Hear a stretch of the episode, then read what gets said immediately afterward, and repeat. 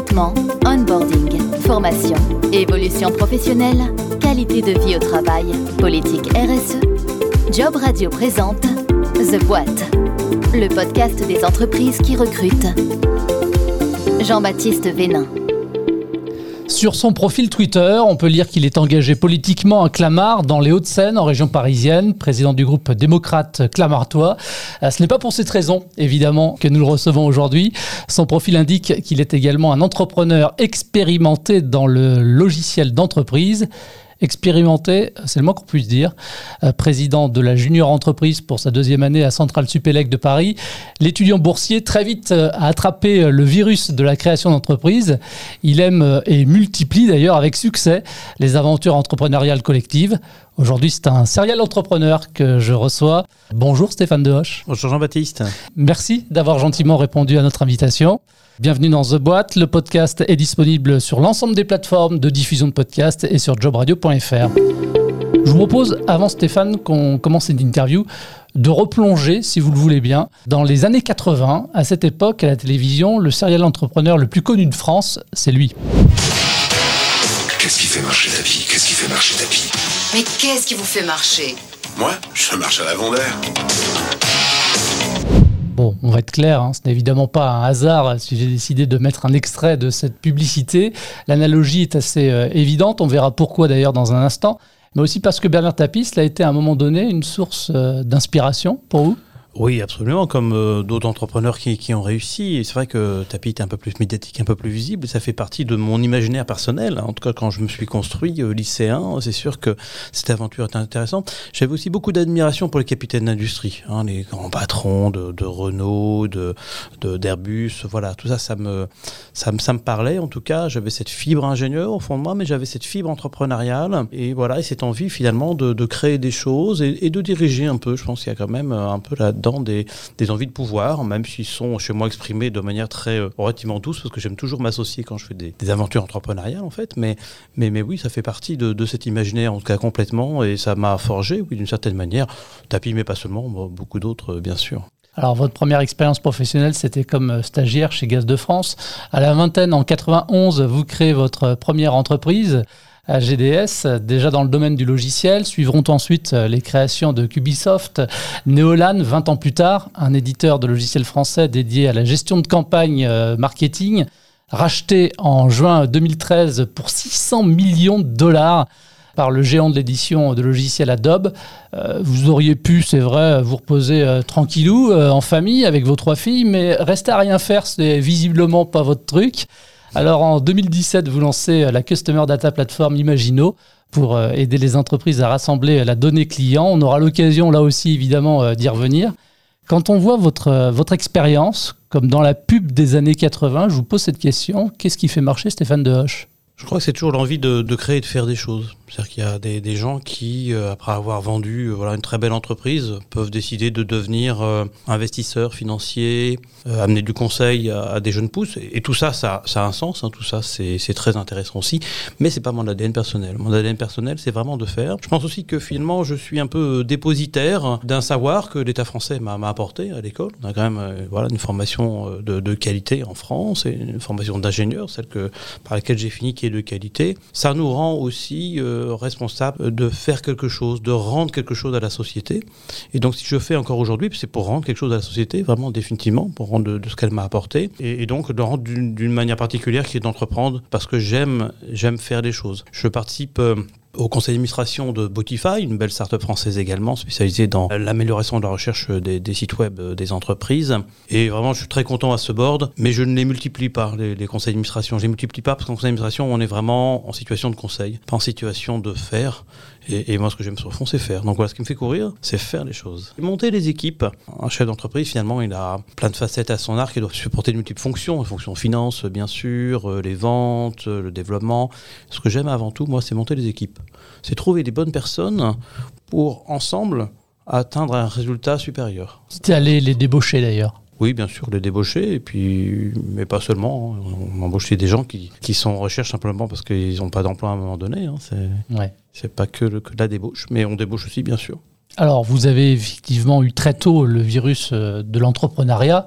Euh, vous parliez tout à l'heure euh, d'entrepreneuriat collectif. hein. Vous avez Oui. besoin, le, le patron, pour qu'il réussisse, il faut qu'il sache s'entourer. Ça, c'est une certitude.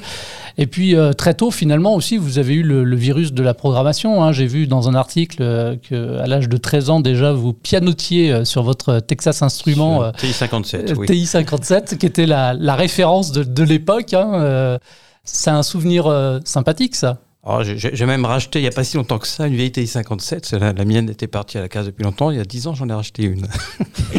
Très vite, vous avez su que vous vouliez vous, vous lancer euh, dans la programmation, devenir ingénieur. Oui, l'ingénierie, j'avais ça dans, dans la peau. Il y avait deux, deux matières que j'aimais, euh, la programmation et l'électronique.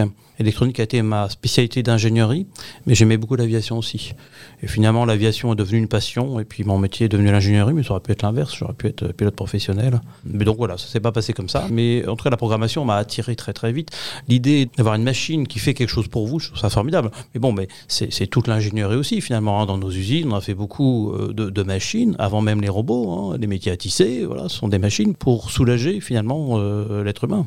Et développer des logiciels, ça aussi, ça a été une ambition qui s'est vite euh, présentée à vous? Ma préférence initialement c'était l'électronique en fait. Et notre premier, ma première société, enfin j'ai une autre première avec euh, Arnaud Giraudron, c'était de l'électronique. Et puis bah, on s'est trompé de marché. Voilà, on était sur un marché qui était un peu étroit. On avait fait une carte qui transformait les PC en oscilloscope. Donc je parle un peu, un peu technique, mais ça parlera en tout cas euh, aux élèves qui travaillent d'oscilloscope à partir de la seconde euh, au lycée.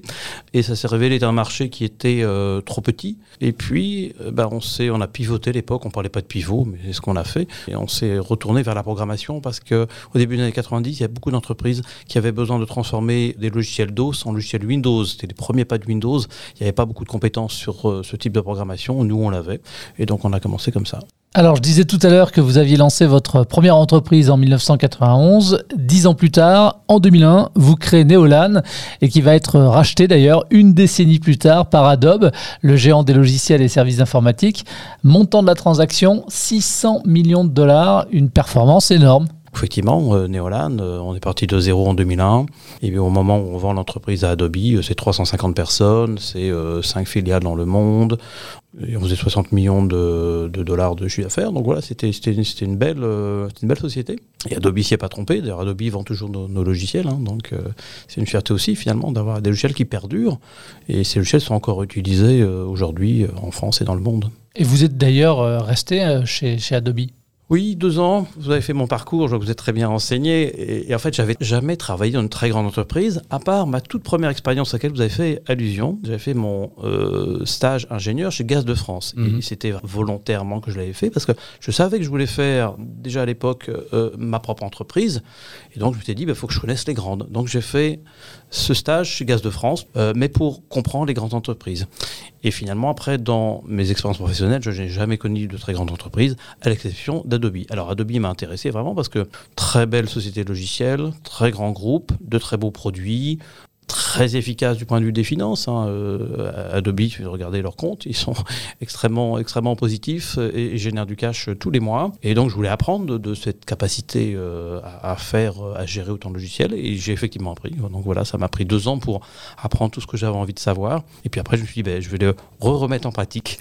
donc l'idée d'Imagino, évidemment, c'est, bon, Adobe, ça serait, ça serait aussi gros que ça serait formidable. Mais en tout cas, c'est de mettre en application des choses que j'ai appris. Donc c'est, ça aller plus loin que ce qu'on a fait avec Neolan. Voilà, et pas avoir une seule gamme de produits comme on avait chez Nolan, mais peut-être en avoir 3, 4, 5. Et donc avec euh, Thomas Boudalier, c'est ça, et Arnaud euh, Chapi, vous décidez donc euh, de lancer Imagino. C'est en 2017, c'est Oui, ça Oui, tout à fait. Il a fallu à peu près euh, 20 mois pour que le premier produit euh, sorte euh, véritablement. Ouais, il a fallu vraiment, même 24 mois, il a fallu deux ans hein, pour avoir ce qu'on appelle le, le produit minimum viable, hein, le MVP en anglais. Euh, celui qu'on peut commercialiser, c'est un produit tout jeune, mais deux ans quand même. Parce que dans le logiciel, quand on fait de gros logiciels d'entreprise, en tout cas, il faut passer beaucoup de temps à faire les couches basses. hein. donc, c'est les couches qui permettent d'accéder aux données, de, de les comprendre, de les travailler. Et ça, quand on repart de zéro, bah, ça prend du temps. Donc, deux ans pour arriver arrivait à l'embryon finalement qui commençait à être vendable. Et d'ailleurs, on, l'a vendu. Hein, donc, nos premiers clients, Leclerc, Clarins, voilà, sont été signés dans, la foulée. Et puis après, ben, le logiciel a continué d'évoluer. Et en fait, il a même plus évolué entre 2020 et 2022 que 2018 et 2019 en fait, hein, parce que d'abord l'équipe R&D elle a grossi. Et puis on arrivé dans les couches supérieures. Dans les couches supérieures, c'est là où on, amène la fonctionnalité aux entreprises. Et donc, on arrive à ces couches supérieures, bah, on voit bien que les fonctionnalités, on les ajoute au logiciel de plus en plus vite. Alors, on est inondé par, euh, par les données.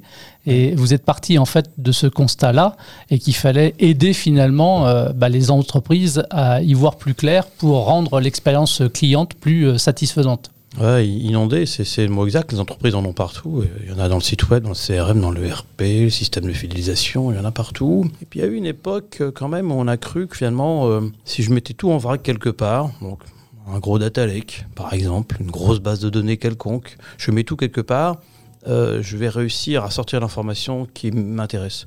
Mais c'est comme chercher une aiguille dans une botte de foin. En fait, ça ne marche pas. Je mets tout au même endroit. C'est comme une chambre mal rangée. Il faut d'abord ranger sa chambre si on veut trouver quelque chose.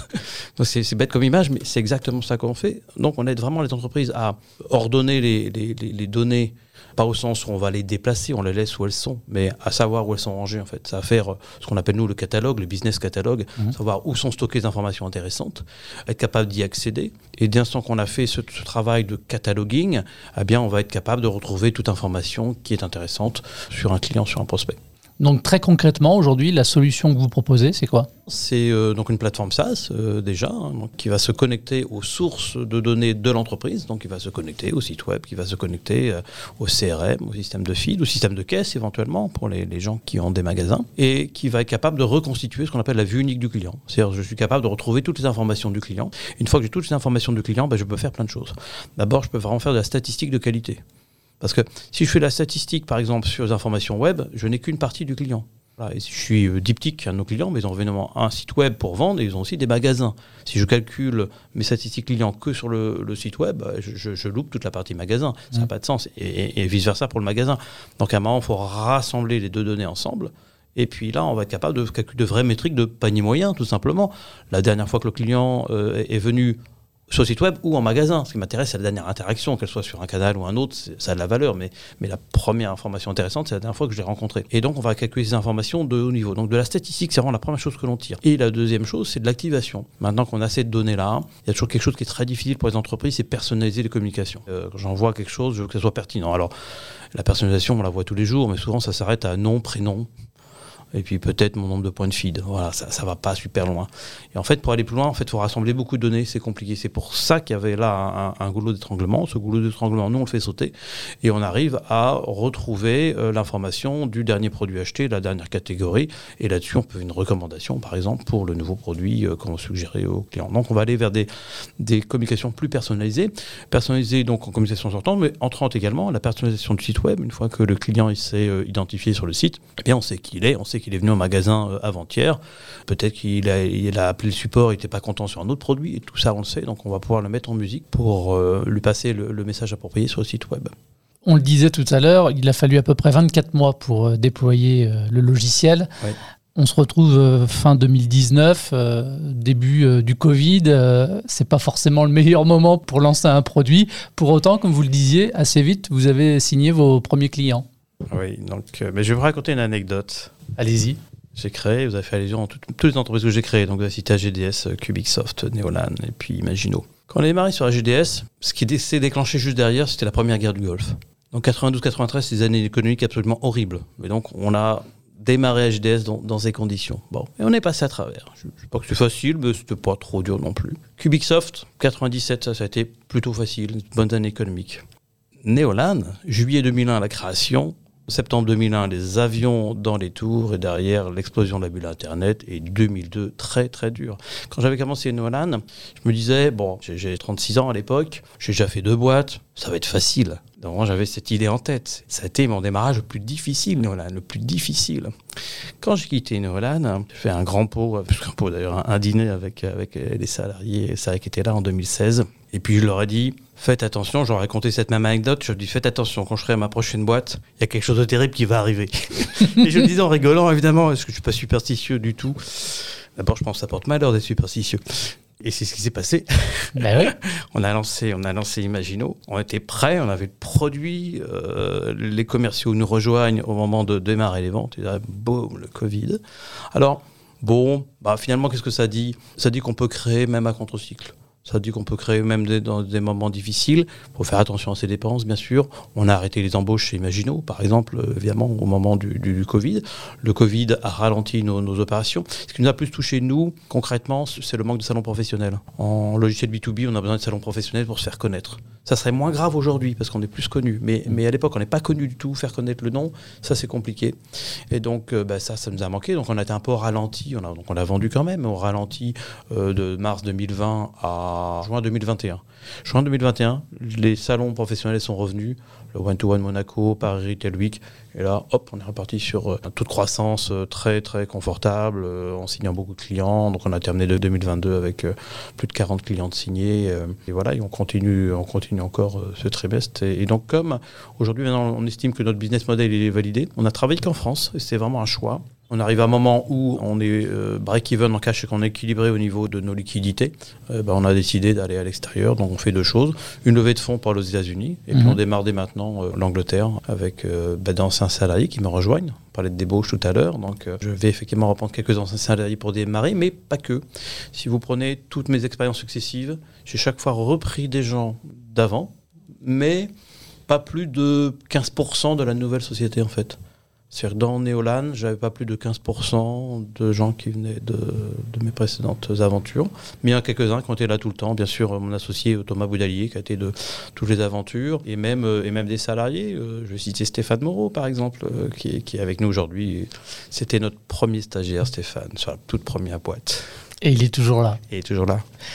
Il y a un message intéressant que vous avez dit, c'est qu'on peut malgré tout se lancer, malgré les, les difficultés. Bon, vous aviez quelque chose pour vous, c'est votre nom et puis euh, votre expérience. Neolan, ça a peut-être aussi aidé euh, à signer peut-être les premiers clients. Quand on parle de clients, justement, il y a la grande distribution, on a parlé de Leclerc tout à l'heure, il y a Intersport, il y a les médias également avec euh, Le Monde ou le journal Elle, l'industrie avec Eratapedev, l'hôtellerie aussi avec BNB. BNB et Louvre-Hôtel. Voilà, donc finalement, vous êtes euh, présent sur tous les secteurs d'activité. Votre logiciel peut se dupliquer euh, à l'infini finalement? C'est surtout un logiciel qui répond à des besoins que toutes les entreprises ont. Toutes les entreprises ont ce problème de données, quelles qu'elles soient. Dans l'industrie, dans les médias, euh, le retail bien sûr, mais toutes les industries ont ce, ce sujet. On n'est pas sur un vertical, on est vraiment sur une réponse cross-industrie. Alors Stéphane, vous le disiez, Imagino est en, est en pleine croissance, d'où la levée de fonds aussi pour euh, pouvoir euh, vous implanter euh, au Royaume-Uni, peut-être après aux États-Unis. Pour répondre aussi à cette croissance, eh bien, il faut recruter. Donc j'imagine que vous êtes en recherche de nouveaux collaborateurs. Est-ce qu'on peut parler des postes qui sont à pourvoir et des profils surtout qui sont recherchés? Bah, effectivement, on recrute sur quasiment toutes les positions. hein. donc, euh, si je pars du produit, bien toutes les fonctions de développement, toutes les fonctions d'ingénierie. Et là, on recrute euh, tant des gens euh, sortis d'école que des gens expérimentés. Dès l'instant que les gens euh, savent programmer sur des sujets proches des nôtres, ils sont de, bons candidats. Ensuite, les métiers du service, il des métiers d'accompagnement, donc toutes les fonctions support, toutes les fonctions services professionnels. Là, on va recru- recruter des consultants là un peu plus aguerris. Là, on va chercher des gens qui ont 3-4 ans d'expérience au moins, jusqu'à des dizaines d'années d'expérience, donc pour le consulting. Des métiers de la vente et du marketing. Donc, euh, on va avoir des fonctions marketing là qu'on va ouvrir en France là, très prochainement. Et ce qu'on recrute là dans l'immédiat, c'est des postes de business development, hein, donc les gens qui vont, euh, qui vont chercher les opportunités sur, le- sur le marché. hein. c'est des, rôles sédentaires, on appelle ça inside sales aussi, désolé pour les anglicismes. Et là, on prend euh, voilà, des, gens, quel que soit leur niveau d'expérience aussi, pour ce poste dès l'instant qu'on a envie. C'est une très, très belle école de formation au commerce, je trouve, le business development, hein, même si c'est c'est un métier difficile. Mais c'est un métier qui est tellement formateur. D'ailleurs, c'est très courant de voir des gens passer de business development à commercial. Voilà. Et donc, ça, c'est l'autre l'autre gamme de positions qui est ouverte chez nous. Des commerciaux, là, on va rechercher des gens qui ont de l'expérience. Typiquement, euh, 7-8 ans d'expérience au moins, hein, parce qu'on vend des logiciels qui sont, qui sont chers quand même. hein. On touche des entreprises, de grosses entreprises. Euh, Une vente moyenne chez nous, c'est 100 000 euros hein, donc, euh, par an. donc, euh, c'est quand même de grosses, de grosses ventes. Et puis enfin, les, les métiers d'accompagnement, bien sûr, d'administration. donc, euh, on a toujours besoin de, finances, de comptables. Et donc là, poste de CFO d'ouvert. Alors, euh, sur Neolan, vous étiez dans le marketing. Euh, ça peut être peut-être très marketing, ce que je vais vous dire. Beaucoup d'entreprises aujourd'hui communiquent sur leur recrutement en disant qu'ils ne recrutent pas euh, des CV, mais des personnes. D'où ma question, finalement. évidemment, en fonction des postes, vous recherchez des compétences techniques particulières, mais de manière générale, pour se fondre chez Imagino et se sentir bien, quel type de compétences soft vous, vous recherchez? Alors déjà, on va quand même revenir sur les compétences hard, parce que moi je fais pas l'impasse dessus. Et on a une méthode de recrutement qui peut être perçue comme un peu rude, mais à laquelle je tiens absolument parce que je l'applique depuis euh, des années. Rude pourquoi? Oh, ben, Je vais vous dire, c'est qu'on peut faire un test aux gens quelle que soit la position, quel que soit le poste, même sur des postes expérimentés, euh, il y a un petit test d'une demi-heure. Donc c'est un quiz, c'est des, connaissances générales sur l'informatique, par exemple pour les vendeurs euh, ou les gens du marketing. Et les gens du développement, bah, ça va être des questions très précises sur des langages très précis et, des cas. Voilà. Et donc ça, ça nous permet de qualifier rapidement des, qualités euh, non soft. Hein, et il ne faut pas faire l'impasse dessus parce que quelqu'un peut être très agréable et, bien s'intégrer dans la société, mais malheureusement ne pas avoir le bagage qui nous intéresse. Bon, et inversement. Ça, s'arrêtera. Et inversement. Et donc, les soft skills, on cherche d'abord des team players en fait des gens qui ont euh, envie de faire, envie de faire avec les autres. Et donc nous, on a cette attitude très euh, travail d'équipe. D'ailleurs, on a euh, mis en place euh, du temps Néolan, et ça nous a encore envie aujourd'hui, je le duplique chez Magino, un, type de récompense tout à fait particulière. Un gong? Non, pas le gong, non, non, non, mieux que le gong. On a des objectifs pour l'année, donc euh, pour l'entreprise. Si on fait des objectifs collectivement, j'emmène toute l'entreprise, plus les conjoints, 4 jours au soleil. Ah oui, il y a eu la Martinique, l'Islande, le Brésil. Voilà, vous avez la liste, ça c'était le temps Néolan. Et puis, puis Imagino, ben, on a fait la Martinique l'année dernière. Et puis à la fin de la semaine, on part à Ouarzazate au Maroc. Voilà. Sympa. Voilà, donc c'est sympa. Alors les années, les années où on ne fait pas le chiffre, on le fait pas, hein, bien entendu, c'est une récompense. Et, voilà, mais c'est une récompense qui est complètement collective. C'est-à-dire que vous trouverez beaucoup de sociétés dans le logiciel où ce type de récompense existe, mais elle touche en général euh, les vendeurs qui ont fait leur quota et quelques autres fonctions. Voilà. Nous, on emmène tout le monde. Dans l'effort, on doit être plusieurs aussi. Voilà, donc on va rechercher souvent ce type de soft skill. Puis des gens qui ont quand même une certaine souplesse. Il faut quand même pour que ce soit agréable de travailler ensemble. Il faut quand même une souplesse au quotidien, accepter de temps en temps de faire un peu plus son travail, d'aider un collègue. Voilà. Donc avec les voyages, bah, ça permet de parler de la qualité de vie au travail aussi finalement. J'ai vu aussi parce que l'histoire du gong, c'est pas un hasard, hein, euh, c'est pour récompenser aussi euh, tous les deals, c'est ça, euh, effectués? Oui, c'est un moment de joie. C'est pas que les deals aussi. Lorsqu'on passe une étape, une étape peut être une étape produit, ça peut être un bel événement marketing. Voilà, ben, on va taper le gong. Il y a un gros gong qui a fait 1m20 de diamètre. Hein. Mhm. On, le fait fabriquer en Chine. Ça doit faire du bruit. Hein. Ça fait du bruit, ça fait du bruit. On va le taper. C'est un moment festif. Mais il y a toujours un deuxième moment festif derrière, c'est qu'on boit un coup de champagne. C'est un moment, un moment de convivialité. Voilà. Le travail, il doit être convivial sinon, il faut aller faire autre chose. Si on ne se pèle pas au boulot, il faut, faire notre boulot. Voilà. Mm. Ou avec notre équipe, peut-être. Ce qui n'empêche pas d'avoir un équilibre entre la vie personnelle et la vie euh, professionnelle, bien sûr. Mais il faut quand même que travailler soit des moments de plaisir, avec de temps en temps des moments plus difficiles, parce que des fois, on fait des choses ensemble qui sont difficiles. Mais il faut qu'il y ait quand même des moments de joie. Comment est-ce que vous intégrez vos nouveaux collaborateurs et comment est-ce qu'ensuite vous allez finalement favoriser aussi la montée en compétences et puis euh, favoriser une évolution professionnelle au sein d'Imagino? Ça, ça, ça dépend beaucoup de la taille de l'entreprise, en fait. Et donc, euh, en start-up, bah, on connaît plusieurs tailles. Donc, évidemment, la manière dont on le fait quand on est entre 0 et 10 personnes, c'est pas la même manière de procéder que lorsqu'on est 50 Clairement. et 300. Bon. Donc, au début, l'intégration, elle se fait vraiment sans process. C'est-à-dire que la personne, on, l'emmène de département en département, euh, jusqu'à temps qu'elle connaisse ses collègues, et tout, mais il n'y en a pas beaucoup, donc ça va aller vite. Et après, euh, finalement, on jette un peu les gens dans le bain. Et après, quand l'entreprise grandit, il y a un processus d'onboarding qui est mis en place, donc on l'a pas encore chez Imagino, enfin, il n'est pas encore, il n'est pas finalisé, il y a un début, mais il n'est pas finalisé. Mais quand il est finalisé, D'abord, on essaie de faire arriver les gens le même jour pour pouvoir faire ensemble les formations à des personnes euh, différentes, pour voilà, avoir un petit tour de l'entreprise ensemble. Voilà, donc on essaye d'être un peu plus efficace en mmh. fait hein, dans, dans, l'accueil. Au fur et à mesure où on grandit, voilà, on va mettre des process, des process pour les achats, les process pour les ventes, et puis les process pour l'onboarding, voilà, pour revenir à cette partie-là. Nous, ce qui est important, c'est que la personne se sente bien dans l'entreprise. Vraiment, on va essayer de se qualifier ça très vite Vous prévoyez, on disait, d'ouvrir euh, au Royaume-Uni. Ensuite, il y a les États-Unis, c'est ça Oui, derrière c'est ça, oui. Ok, donc là aussi des recrutements à venir, euh, Oui, on mais là, là, aux États-Unis pour le coup. Alors, Évidemment. d'ailleurs, je n'ai pas terminé de répondre à votre euh, question sur l'évolution professionnelle. Et ça, Ouais. c'est important.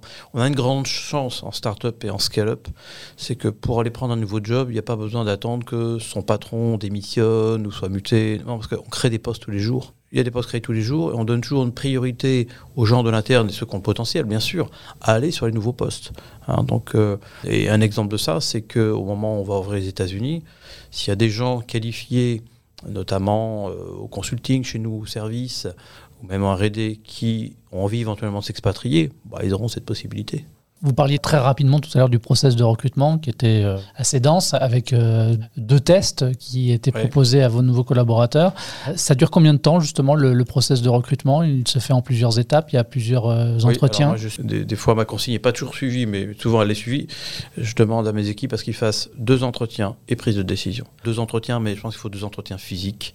Et des fois, maintenant, aujourd'hui, quand on fait des sélections de candidats, il y a une première partie qui est, qui est en visio. Bon, quelqu'un va faire la visio et peut-être deux entretiens physiques quand même derrière, en fait. Vous n'êtes pas un fan du télétravail. hein. Alors, je suis pas un fan du télétravail, c'est vrai, mais ça revient à cette, cette envie de construire en équipe. Quand on est dispersé, évidemment, l'équipe, elle est où Et c'est qui, c'est quoi Ça marche sans doute bien dans de grandes entreprises avec beaucoup de process où le travail en équipe est peut-être un peu moins important. Vos différentes offres, on les retrouve sur euh, votre site internet, Oui, j'imagine Sur imagino.com, oui. Voilà, ok. Et puis euh, après, si jamais on fait l'affaire, on est donc recruté à Cachan, c'est ça hein? C'est là où oui, vous à Cachan, alors, juste à côté du RERB. On est proche de National 20 aussi pour ceux qui sont en voiture. On est en 2023. Il y aura une cinquième entreprise. Ah, c'est une bonne question. Alors, je disais tout à l'heure, je- dans le passé, j'ai passé 10 à 15 ans dans mes, dans mes entreprises. Mm. Donc celle-là, je l'ai commencé il y, a, il y a- il y a 5 ans maintenant. Mm. Bon, je me vois bien faire encore 10 ans. Je ne sais pas si j'en ferai une autre derrière. Donc ce qui peut peut-être se passer, c'est que peut-être celle-là durera plus de 15 ans.